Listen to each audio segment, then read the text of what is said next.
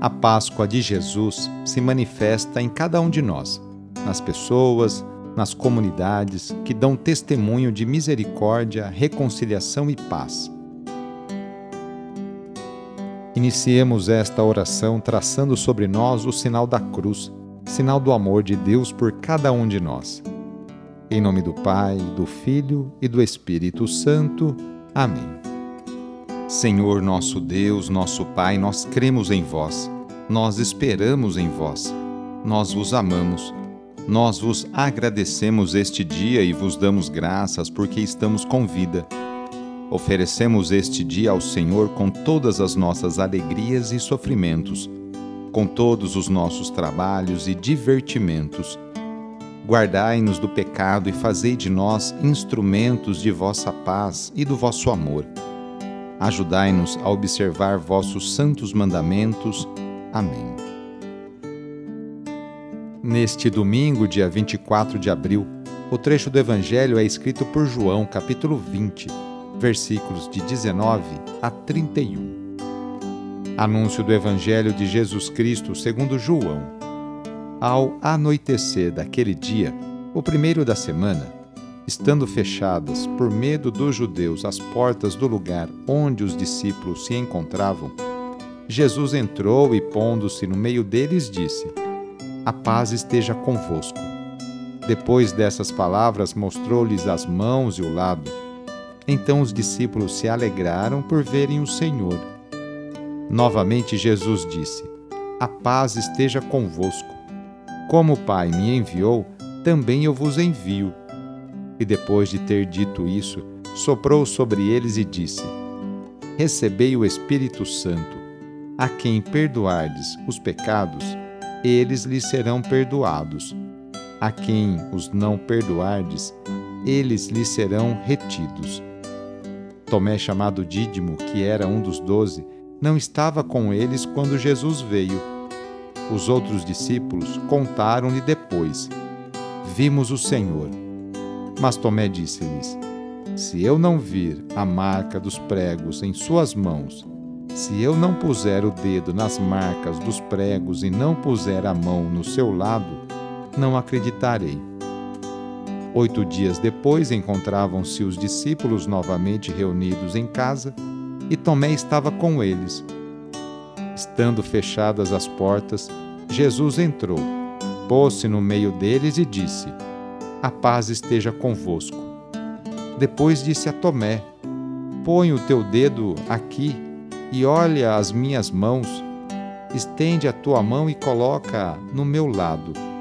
E não sejas incrédulo, mas fiel. Tomé respondeu: Meu Senhor e meu Deus. Jesus lhes disse: Acreditastes porque me viste? Bem-aventurados os que creram sem terem visto. Jesus realizou muitos outros sinais diante dos discípulos que não estão escritos neste livro. Mas estes foram escritos para que acrediteis que Jesus é o Cristo, o Filho de Deus, e para que, crendo, tenhais a vida em seu nome. Palavra da Salvação. O Concílio Vaticano II propõe abrir portas e janelas da Igreja para arejá-la. Dois mil anos antes, Jesus já alertava os discípulos a saírem lançando-se na missão e não ficar trancados com medo entre quatro paredes. No começo do terceiro milênio da era cristã, não podemos mais dormir com a mentalidade de séculos passados Está na hora de arejar nossas mentes, corações, atentos aos sinais dos tempos e perceber os novos desafios que a atual mudança de época nos impõe. O documento de Aparecida nos alerta a ser discípulos e missionários. Discípulos sempre atentos à mensagem do Mestre, e missionários enviados a levar a paz sempre mais desafiadora e com a impressão de que ela é vencida pela violência e a reconciliação, no meio de uma sociedade cada vez mais arrogante e intolerante. Já fomos iluminados e fortalecidos pelo Espírito prometido por Jesus, e portanto é o momento sim de assumir a missão que ele nos deixou. Deixou para você, deixou para mim. A bela profissão de fé de Pedro, meu Senhor e meu Deus, seja um motivo de entusiasmo para a Igreja e cada um de nós. O documento de Aparecida nos diz que não temos outra felicidade nem outra prioridade senão a de sermos instrumentos do Espírito de Deus na Igreja, para que Jesus seja encontrado e anunciado a todos. Na oração de hoje, vamos pedir especialmente a bênção para as famílias. A família é a principal responsável pela formação da consciência humana e cristã de uma pessoa. A família é a célula principal da sociedade e atualmente vemos um grande sofrimento de tantas famílias que passam por dificuldades em seus relacionamentos. Vamos fazer o seguinte: reúna sua família e vamos pedir juntos a Deus a sua bênção.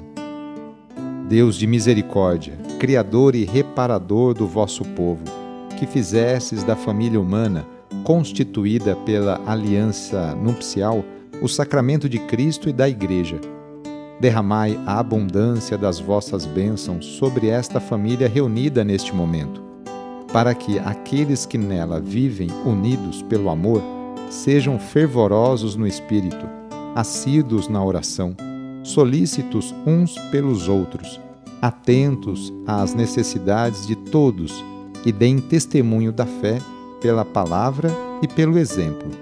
Por nosso Senhor Jesus Cristo. Amém. Peçamos a Deus a sua bênção. O Senhor esteja convosco, Ele está no meio de nós.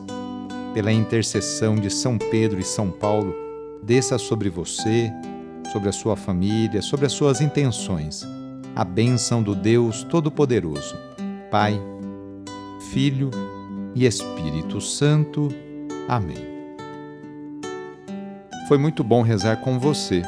Se a oração está ajudando, eu fico muito contente. Então, que tal enviá-la para seus contatos, familiares, amigos, os conhecidos ali do trabalho? E aproveite também este domingo para participar da missa aí na paróquia, na igreja onde você costuma ir. Sou o padre Edmilson Moraes, salesiano de Dom Bosco, e moro atualmente em São Paulo. Que Deus continue abençoando você e sua família.